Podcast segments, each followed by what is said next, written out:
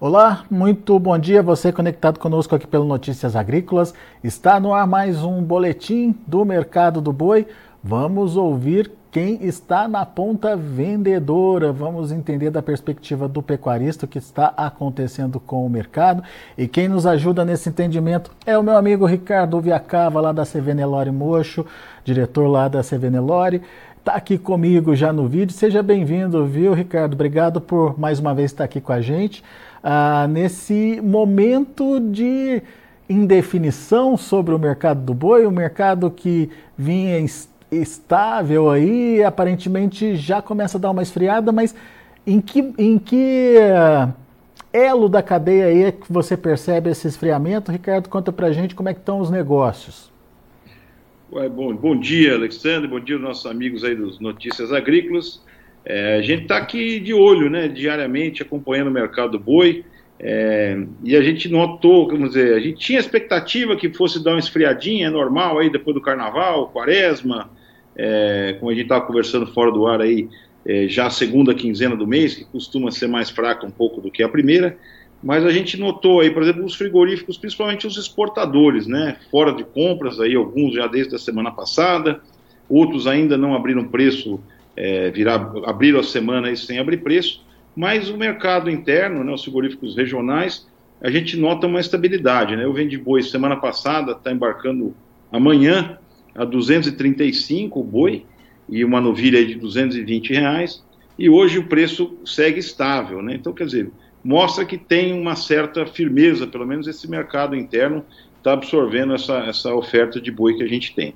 Ô, ô, Ricardo, o que, que aconteceu com a exportação? Tem alguma explicação? Porque, teoricamente, a China já, teria, já estaria voltando aí do feriado, né?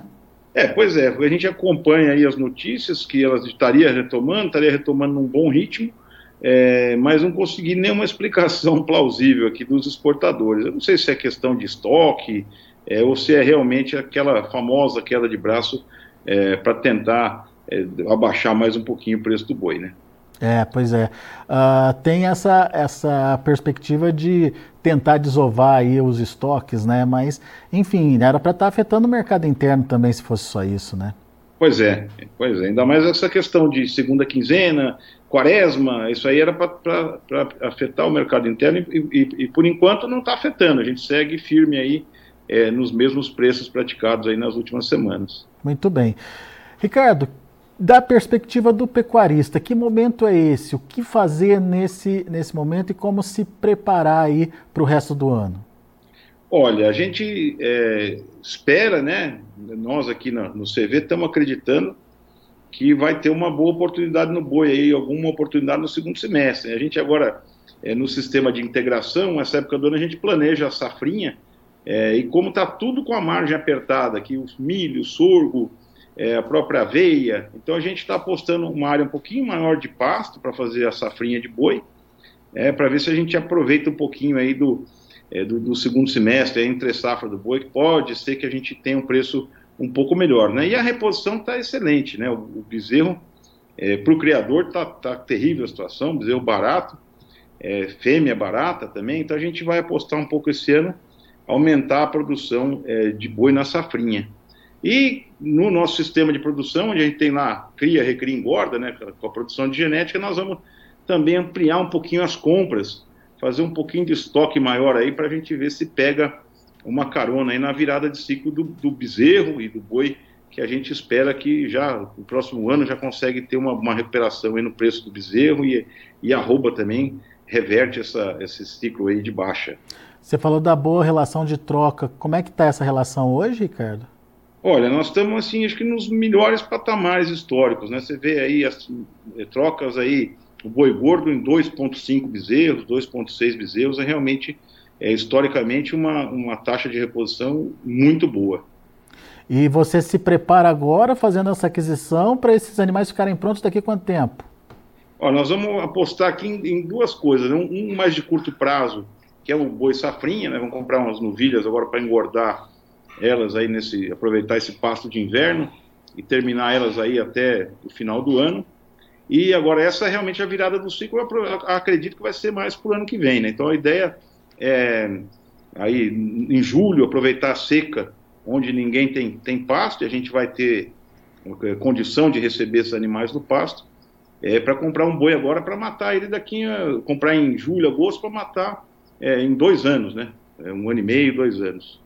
Quando você fala do boi safrinha, você não está falando de confinamento, você está falando de integração lavoura-pecuária, né? Exatamente, é, integração lavoura-pecuária e estrategicamente pode ter ali um confinamento para a gente terminar, né? Porque também chega é, em, em, setembro, a gente tem que vedar os pastos para poder plantar, então tem que ter uma estratégia, alguma, alguma suplementação para terminar esses animais.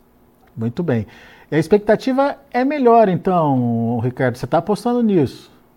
Nós estamos acreditando nisso. Eu acho que é, você, hoje, né, tá, tá, tudo dentro do, do, do agro, está um pouco complicado. Né? A gente você vai ver, a soja não dá margem, a safrinha não está dando margem no, no, no, milho ou no sorgo. Então, eu acredito que o boi é, traz uma boa estabilidade, né? E por mais que não sejam mar, margens elevadas, você pelo menos ajuda a diluir o custo da fazenda, o operacional, é, e deixa um resultado é, satisfatório.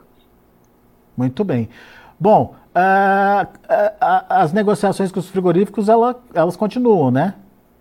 Continuam. Os frigoríficos estão é, é aqui, né, quando a gente estava comentando, o mercado interno continua firme, né? E, e a gente está de olho aí para ver se abre, a hora que abrir as exportações, para ver se abre com um prêmio que, que, que, compense, né? É, muito bem.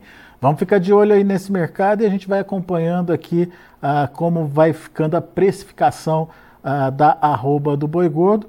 Por enquanto, Ricardo, muito obrigado pela sua participação e principalmente por é, trazer para a gente um pouquinho dessa sua perspectiva como pecuarista aí nesse mercado. E vamos torcer para que realmente segundo semestre seja aí de virada e de melhora de preços para o pecuarista, ah, nesse cenário que, como você bem colocou, é, nem, nenhum, nenhum do, dos, dos produtos hoje tem ali o seu destaque, então é, não dá para apostar em mais que em um do que em outro, né? Tem que se preparar de uma forma que uh, você tenha aí uma é, margem positiva acontecendo, né? É isso que a gente busca, né? diversificar um pouquinho aí para tentar é, minimizar aí os riscos de, de, né, de, de trabalhar com margem negativa. Boa, Ricardo. Meu amigo, obrigado mais uma vez pela participação conosco, obrigado aqui pelos esclarecimentos, volte sempre. Obrigado, Alexandre. Um abraço aí para os amigos e vamos seguir firme, né? Com otimismo. É isso aí. Abraço. Até a próxima. Tchau. Muito bem, tá aí depoimento do Ricardo Viacava, CV Nelore Mocho aqui com a gente, trazendo um pouquinho da perspectiva. Ele está otimista aí, principalmente a partir do segundo semestre, está aproveitando para se preparar aí para uma oferta uh, da, do boi de, de segunda safra, ou, ou, melhor, de entre safra, ele chama de boi safrinha aí, e uh, também já fazendo a aquisição dos bezerros, uma boa relação de troca, é, ele falou para a gente de 2,5, 2,6 uh, bezerros uh, por boi gordo, o que significa aí uma boa relação de troca nesse momento, se preparando para a virada de ciclo que deve acontecer já começando a partir do final desse ano e se intensificando ao longo de 25 e 26. Então, a estratégia é do Ricardo Viacava, mas serve para pecuarista de uma forma geral, principalmente é, diante das boas condições da reposição. Vamos ver como estão os negócios no mercado futuro, lá na B3, de olho na tela, você acompanha comigo. A gente tem aí o boi para fevereiro caindo 0,21% a R$ 236,25. O março, R$ 230,35, queda de 0,88%. O abril, R$ 226,00, queda de 0,94%. O maio, R$ 226,30, 1,33%. Olha o maio pressionado uh, buscando ali os 225 já o vencimento maio. Hein? Uh, o CPEA fechou em alta na última sexta-feira, é, R$ 236,25, elevação de 0,28%. São os números do mercado do boi gordo. Esse número que você está vendo da B3 ainda não é o de encerramento, o mercado está rolando por lá ainda, é só para trazer para a gente uma expectativa aí uh, de como pode fechar esse mercado ao longo do dia. Pressão em cima do mercado futuro nesse momento. Daqui a pouco a gente volta com outras informações mais destaques. Hoje tem João Batista Olive com Tempo e Dinheiro. Continue com a gente.